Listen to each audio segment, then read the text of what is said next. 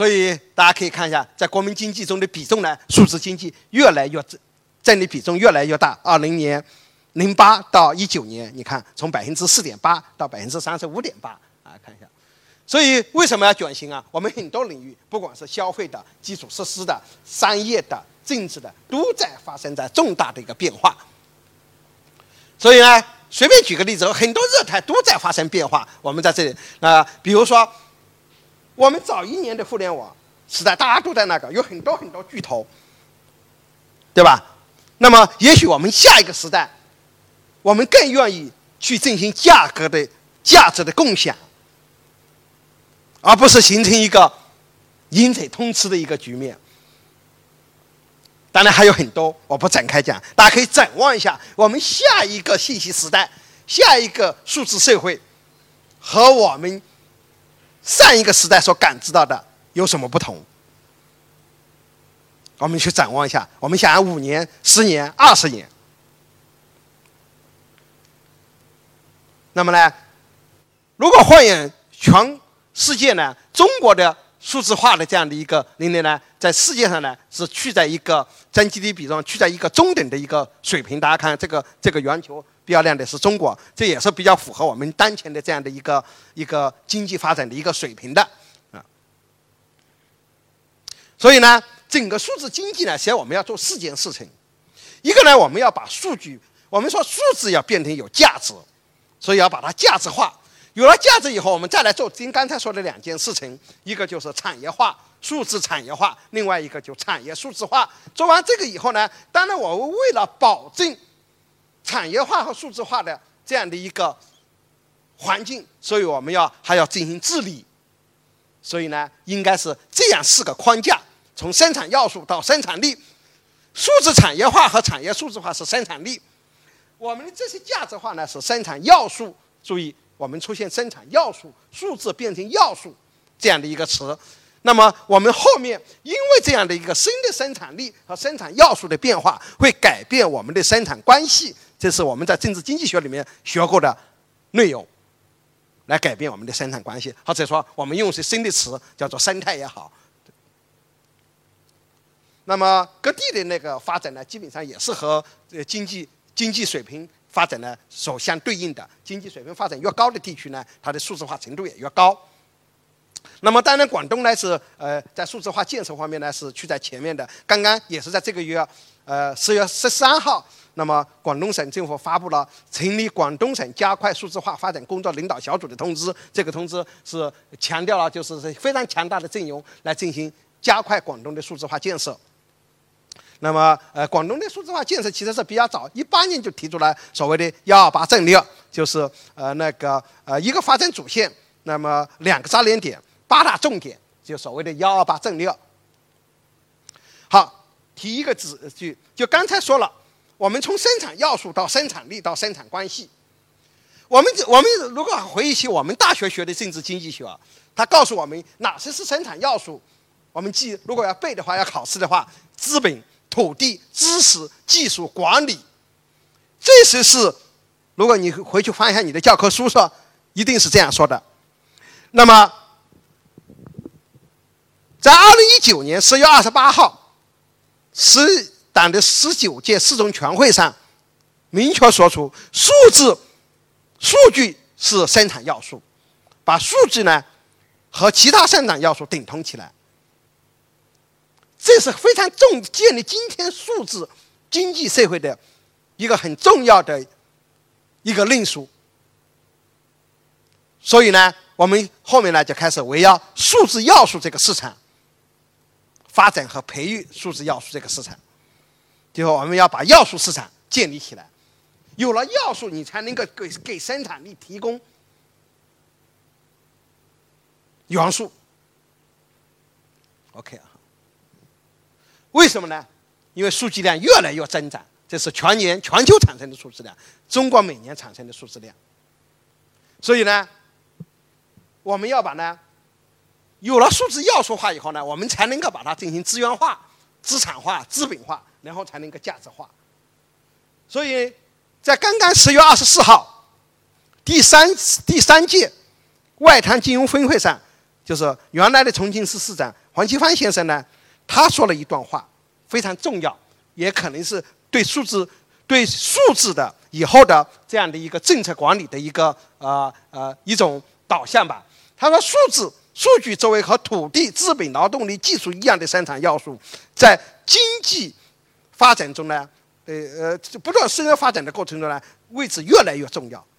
那么，数字怎么样去管理？就是合理分配数字。大家看这几个权：管辖权、数据的管辖权、交易权、所有权、使用权、财产分配权。所以大家肯定后面会看到一系列围绕数字的这样的一个管理的那个所有的所谓呃那个一系列的政策法规以及政策相配套就会出现。那么当然我们要去对这样呢做很多那个就怎么开放啊怎么做规则怎么去培育市场对吧？那么。这样的一个数字经济呢，我们看到了，它成为新的经济的一个增长的一个动力。这样的一个动力，我们需要更扎实、更坚实的，或者说不同于我们原有的基础建设的一些支撑。所以呢，这样呢，国家就提出了呢，要进行基础建设。就所谓的新基建，好，我们用一点点时间来说一下什么是新基建。那么，实际上呢，一八年的时候呢，这其实是配套的，经历了三个时期了，就是说一八年、二零年两个，就是说不断的对新基建呢进行定义。那么现在说的这新基建含义。国家的一个解释是分三大块，大家仔细体会这三大块呢，它是首先就是基础信息的基础设施建设，它把五 G 啊、工业互联网啊、工呃卫呃卫星互联网啊、人工智能、区块链、云云计算，还有包括各种数字中，这个属于信息的基础建设。然后就是融合的基础建设，就大你比如说像呃那个呃城际高铁，像特高压。智能电网，所有这些呢，都是融合了整个新技术的这样的一个应用的场景。然后呢，我们需要强大的创新的能力去支撑这些，所以他把基础科学的创新放在了创新基础设施，包括我们说能源科学、生命科学、系那个地球科学、材料科学、学科的研究平台、产业的创新。大家从这三个。大板块里面呢，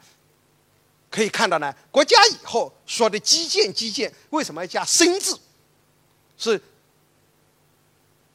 有别于我们传统的机械产业的。我们从这个角度去理解就可以了。所以目的是什么呢？新基建的目的显然就是为了打造数字中国的底座，打造中国数字的底座。那么呢，给数字经济呢？增强内生的动力。那么，当然了，新基建落地的关键的点呢，就是要加强新基建建设的载体，就是这一块信息基础设施的建设。那么前面呢，要承载智慧城市、数字经济、数字政府，然后我们到数字经济产业化这一块。那么广东也是这样，我们以广东各地都在做。我们以广东为例呢，广东是一七年的时候呢，就打造数字政呃那个数字政府，啊，那么数字政府的那个，这是整个数字政府的一个呃一个呃构架，就是一个主要的一个任务。目的呢，它是我们能够看到，它是希望呢，呃，最后实施呢，就是所谓的数字政府和指尖计划，就是我们的那个我们要做到呢，高频事项最多跑一次，最多填写一次，我们的操作呢。最多三次，就是我们的安平操最多三次，要达到这样的一个目的，就是这是广东省呃广东数字政府的一个愿景，所以他要做到呢四大基本应用，就是政务服务、行政办公、市场监管、社会治理，三大基础支撑层平台：大数据、云和网。然后呢，八个应用支撑平台，就是我们黄色的这八个。然后中间呢是 N 个应用行业，从各个公安啊、建住建啊、人社啊、交通等等等等，这个是数字政府的一个整体框架。OK 哈，那个我们那个花了一点时间，我们最后哈再用一点时间呢来介绍一下。那么具体的数字经济的这样的一些技术，我们前面说了很多名词，呃，我们用一点时间呢，再把这些名词呢，给它稍微做一点点梳理。我们刚才首先是大数据，我们直接提到大数据呢，我们没有办法简单的理解呢，我们没有办法用传统的软件工具去提取、存储、搜索和共享，因为它所呈现的所谓的思维特征就是大容量。多样性、快速和价值密度低，所以我们要建立新的大数据的处理手段。那么整个处理流程呢，实际上不仅仅是说那个从预处理开始，从收集开始，预处理到存储，到处理分析，到整现。那么大数据呢，它的整个基础设施和技术手段呢，都是区别于原来传统的。我们如果一定要把它标的话，叫做小数字时代。那么当然了，我们要用更好的价值，因为更庞大，用更高的效率，使这个数据呢有更高的、更好的信息做所谓的预测，使呢我们大数据所建立起来的机器呢更懂得，就是说我们人类社会的行为原则，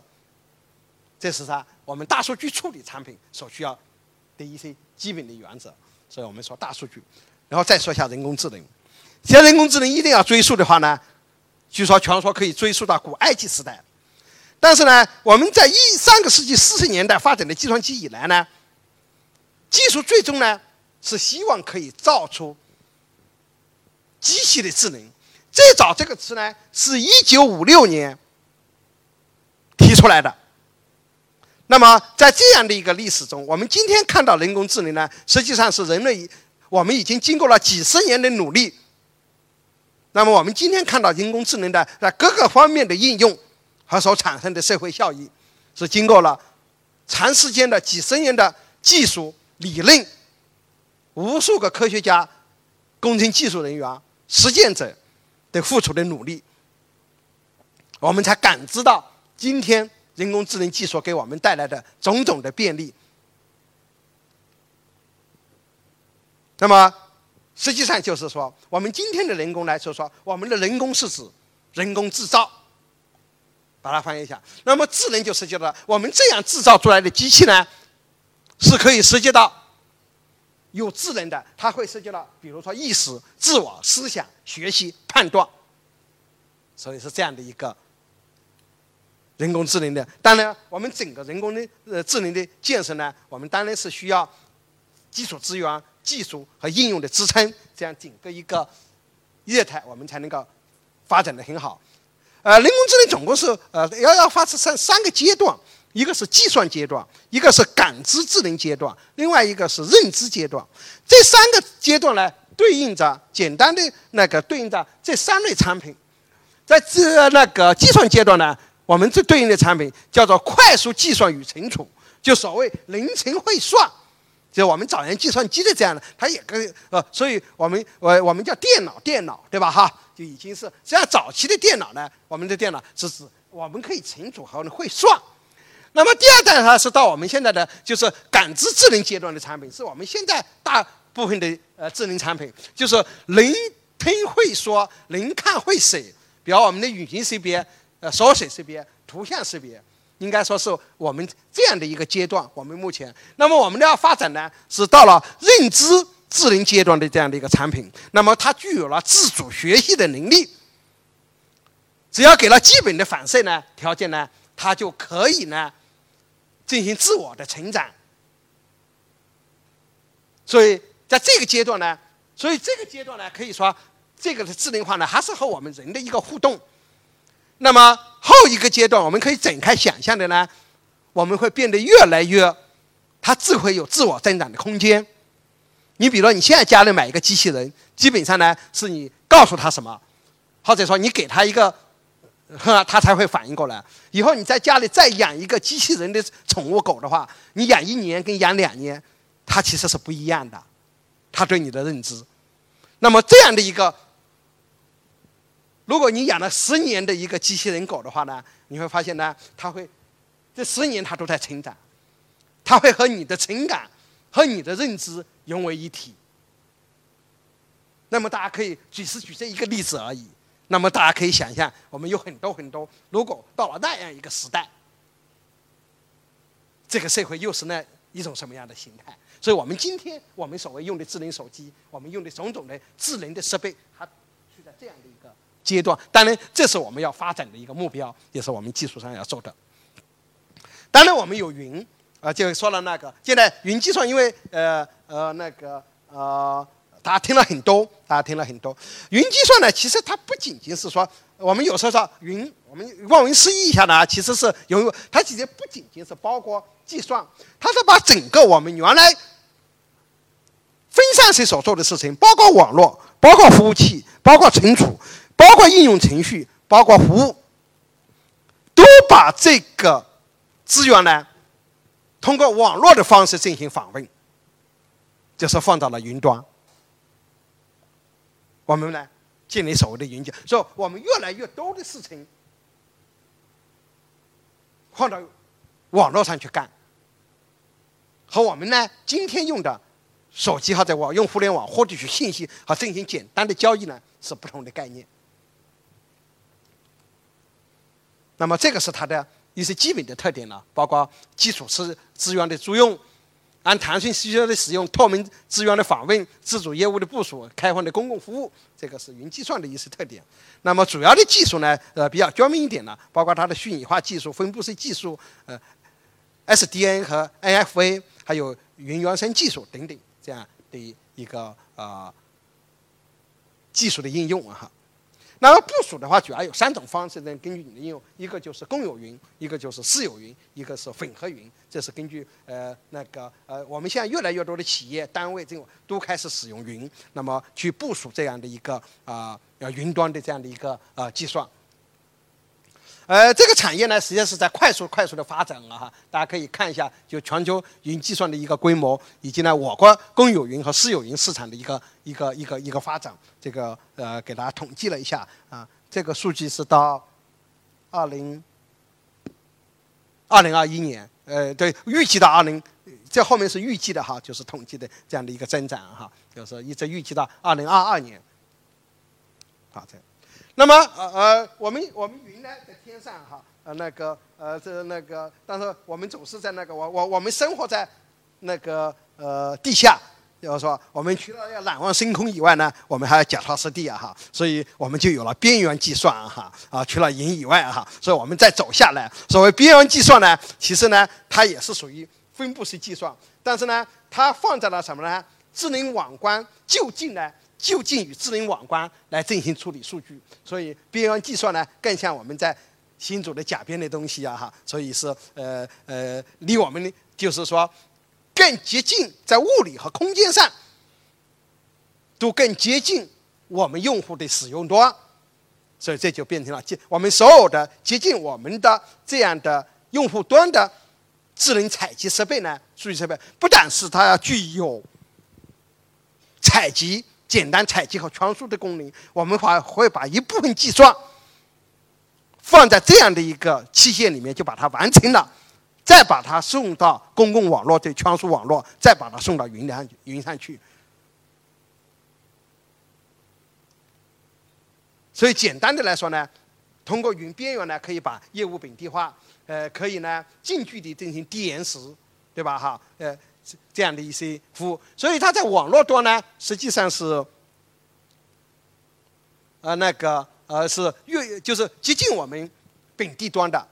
这样的一些所有的智能设备，我们都可以把它变成一个计算设备。我们简单的来，可以这样来理解：为什么还要有边缘？我们有了这么多计算，我们大概可以看一下，到了二零二零年，这是个简单的一个估计，就是将有超过五百亿的终端与设备。这些设备产生大量的数据，如果这些数据都简单的传上去，传到云端，进行传输，其实网络再大都变得不堪负荷。所以我们是否能够把有些计算就地就解决了？所以我们简单看一下这个数据，这个数据绝对是个保守的。我们平均每个互联网产生的数据呢，在整个今天的数据世界里面呢，我们看已经变得很小了，一点五个 G 每天。我们的智能医院每天产生三个 TB，但是这个数据一定会快速增长，因为互联网医院、智能医院会在后面这时候进行，一定是个快速增长的一个时期。我们今天感受到的互联医院院医院呢，它仅仅是在非常非常初期的一个阶段，所以这有很大的空间，意味着数字也会急速的增长。那么我们现在每一台自动驾驶的汽车每天产生四个 TB，这个数字也是远远保守的估计。也是要快速的增长。我们的联网的飞机每天产生四十个 TB，我们的智能工厂每天产生一个 PB，从 G 到 T 到 B 都是 K 量级的一个增长，是三次方这个单位这样涨的。那么我们智能工厂也是这样，随着智能工厂的发展，这个数据更加越来越。那么这样的一个数据，我们说数据的轰轰的到来，所以我们要有更多的有效的。处理手段，去面对它，就像我们早年的广州站的春运一样，要用多套手段去处理它才行。所以呢，我们说为什么我们有了那么多计算，网络计算、物计算、宽计算、透明计算、云计算，还不要边缘计算？我们说，因为需要，我们说存在就是合理的，这样发展起来。所以在网络中的位置呢，它一定是去在这个呃基站阶端的 DC 边缘 DC，大概去在这样一个网络的位置啊哈。那么用一句话说物联网，我不说展开说了，就是说实际，那么呃，物联网呢是要我们说我们所有的在互联网的基础上呢，要把所有的连接呢扩展到任何物品与物品之间进行信息交换和通信，这是物联网的基本概念。这是主流的技术哈，我们今就略过。那么这里面呢是一些传输的一些方式，我们比较熟悉的，包括 WiFi 啦、蓝牙啦这样一个呃短距离的无线网络的传输技术。那当然呢，中高速的包括 4G 啦、5G 啦这样的一个那个，这个是各个移动呃呃运营商的一个呃那个呃物联网的一个频段哈分配的。这是它的一个构架，从传感到网络到云平台到应用。那么整个技呃物联网的应用呢，也是涉及到那个方方面面，就是从各个呃整个智慧城市智慧呃呃的建设的我们的呃智慧生活呢，都是呃离不开物物联网的，啊，OK，最后说一下呃区块链，花呃几分钟的时间哈，呃，那个在一八年的五月二十八号，那个。呃，习总书记是在院士大会上呢，提出了几个技术：人工智能、量子信息、移动通信、物联网和区块链。在一八年的时候，把这几个名词放在一起，其实是非常有超前意识的。因为另外几个名词——人工智能、量子信息、移动通信和物联网呢，都是很大很大的一块。相对一八年的时候的区块链呢，呃，跟这几个技术相比呢，它是要小众和狭窄的多。大家可以看，那么一九年十月二十四号，也就是两年前，那么中央的第十八次集体学习的时候呢，把区块链呢作为学习的内容。这是我在百度关键词里面的进行的一个搜索。大家看到一七年的时候呢，中央政治学学习是大关于大数据，第九次是人工智能，第十八次呢区块链。你看。刚刚学习完，十月二十四号到十月二十八号呢，在百度关键词里面的搜索呢就极度的增长，可见呢，变为就是关注度呢极度的提升。那么国家从各个角度呢，从一六年就开始部署这个区块链技术，那么一直到今年的二十一号呢，呃，就是不是今年，今年呢那个工信部呢就是也发文，就是呢加快。推动区块链技术的一个发展。那么，什么是区块链？我刚才说了，我我前面说了，我们原来我们现在这样的一个数字，我们变得呢，我们很担心，因为我们我们在我们变成了一个数，人变成了一个数字，我们就特别担心我们的数字是不会被篡改，是不是真实的，是不是会被滥用的。那么区块链是告诉那个，它既通过一套技术建立这样一个数字呢，它使这样的数据具有了这样的特性，它是不可更改的，它具有时间和地理戳的，然后呢，它是可以追溯的，它是安全的。所以呢，我们简单的。叙述一下呢，就是区块链呢，在原有的数据上呢，再给了它一套身份，给了它一套身份的特征，就像我们的人有身份证一样。如果我们人没有身份证，这套数字，我们人还是这个人。但是呢，我们再要把我们变成数字这个人的时候呢，我们就无所适从了。所以原来的数字是没有身份的。我们从这个角度去理解，一个简单的一个对比，我没有时间展开讲了。一个最好的一个对比就是说，你我们原来的要去同学聚会是通过班长去召集的，那个就是原来的方式。我们现在通过微信接龙的方式，就是完成了一次区块链的去中心化的这样的一个区块链之旅。呃，稍微严谨一点点说，虽然有点拗口。但是还是愿意给大家分享一下这些区块链严格一点点的定义。那么，区块链是一种按照时间顺序将数据区块与顺序相连的方式的一种链式数据结构，以密码所有的方式保证不可篡改和不可伪造。所以，我们就需要技术。这四大技术主要就是分布式占比、非对称加密算法、智能合约和共识机制。然后，因为有了这些技术，使我们的区块链呢。可以有这样的特征：去中心化的、开放的、匿名的、自确的、不可篡改的、完全追溯的、增强的。因为有了这样的技术，使我们的数据呢变得呢可信任的。所以呢，简单的说呢，区块链是一种建立信任的技术手段。因为我们通过这种技术去构建信用，那么呢，我们通过信用呢去产生效益。所以这是它的发展起源哈，就是说通过一点零到二零一八年的是零八年的时候十一月中品中发表的白皮书开始，到今天的区块链的应用。那么区块链当然大的网络方式也是三个，一个是公有链、联盟链和私有链。这是二零零九年一月三号发这个世界发行的第一块第一个区块链和最初的五十个比特币，同时呢。也是第一个具有身份数字的诞生。那么今后呢，我们将会从由由于区块链是来源于它的第一个技产品，区块链技第一个技术的产品呢就是比特币，所以呢，我们会经常会把区块链和比特币呢就是进行对等。其实呢，比特币只是区块链技术运用的一个产品而已，大家这么来理解就行了。所以这样的话呢。由此呢，我们以后会面对的三种货币形态：一类呢就是像比特币这种全球的网络货币；另外一种就是我们的主权货币，像我们的数字人民货呃数字人民币；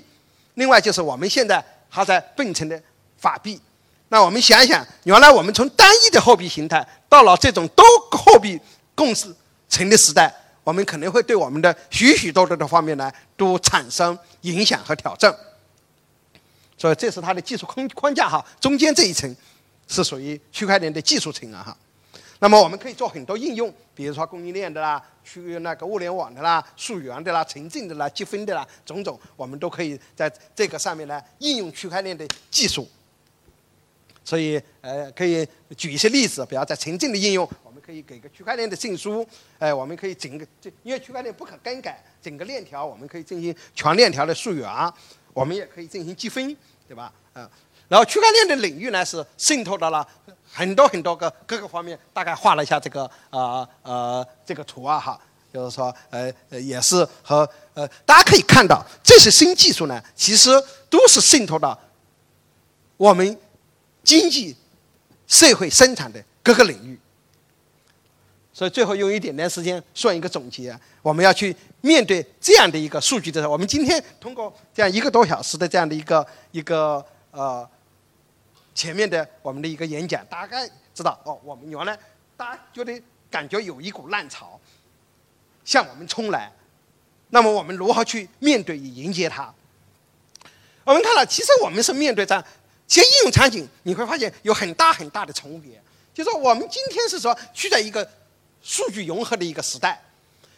我们今天的软实力和硬实力呢，是我们这些技术，五 G、物联网、云计算、边缘计算、大数据、区块链、人工智能所构建的。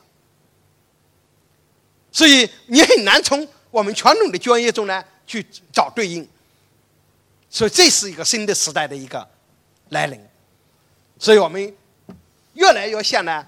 我们有另外一个世界，一个机器像我们人类一样，可以存储、可以计算、可以学习、可以判断、可以建立可信的记忆的一个神经网络，可以去感知我们人类、我们的眼睛、我们的触觉、我们的嗅觉。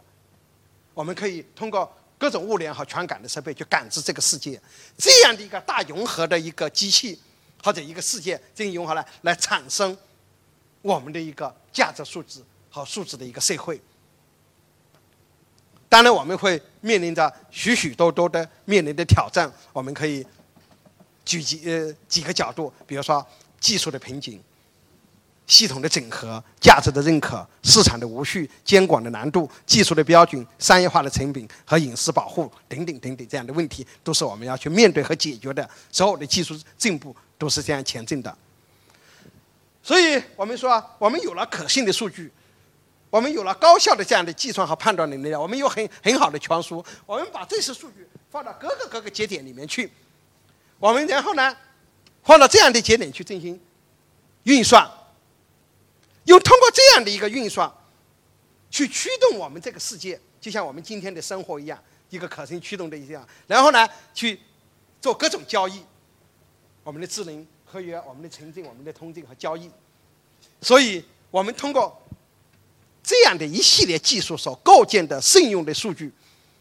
通过这样的一个数据信用呢，产生一个高效的社会的话呢，我们一定会面对一个通证的高效的。共识的和共享的时代。好了，谢谢大家。